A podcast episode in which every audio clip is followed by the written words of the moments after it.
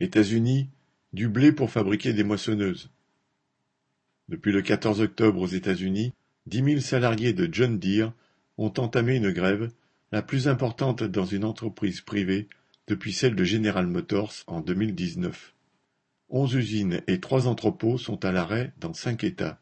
C'est la première grève d'une telle ampleur chez ce fabricant de machines agricoles depuis 1986. Le syndicat UAW venait de négocier avec la direction de John Deere 5% de hausse de salaire dans l'immédiat, suivi de nouvelles augmentations qui auraient abouti à presque 20% d'augmentation au bout des six années du contrat collectif. Il s'y ajoutait la promesse d'un bonus de cinquante mille dollars à la signature du contrat. Mais lors du vote, 90% des travailleurs syndiqués ont refusé de l'approuver, déclenchant la grève quelques jours plus tard. En effet, l'écart concernant le salaire, l'assurance maladie et la pension de retraite existant entre ceux qui ont été embauchés avant 1997 et ceux qui sont arrivés depuis et sont plus mal lotis n'était pas entièrement comblé. Les ouvriers ne veulent pas non plus que ceux qui viendront travailler dans les usines après la mise en place du nouveau contrat soient traités comme une nouvelle catégorie, travailleurs de troisième classe, avec un salaire encore plus faible et sans que l'entreprise cotise pour leur future pension de retraite. Depuis le déclenchement de la grève, la direction de John Deere a obtenu d'un juge de l'Iowa une ordonnance limitant à quatre le nombre de grévistes autorisés à tenir le piquet de grève aux portes de l'usine de Davenport, et leur interdisant d'avoir des chaises et des bras zéro.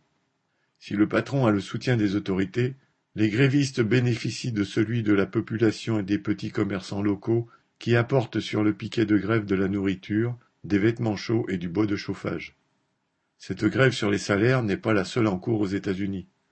En période de retour de l'inflation, qui atteint plus de 5% cette année, les travailleurs ont toutes les raisons de craindre que les contrats de travail, qui lient les syndicats au patronat pour des années et prévoit des augmentations de salaire définies à l'avance, tournent à leur désavantage. Ils veulent non seulement de plus fortes augmentations, mais aussi l'instauration d'un mécanisme de rattrapage des salaires sur l'inflation qui existait dans beaucoup de grandes entreprises avant que le patronat n'arrive à les supprimer à partir des années 1980. Le PDG de John Deere a touché 15,6 millions de dollars en 2020, 9,6 millions de plus qu'en 2019. En 2021, L'entreprise s'attend à faire 5,9 milliards de dollars de profit, 84% de plus qu'en 2020. Les bénéfices seraient supérieurs de 63% au précédent record de 2013. Les travailleurs savent que les affaires vont bien pour leur patron. Cela ne peut que renforcer leur détermination à lutter pour leurs revendications. Lucien Détroit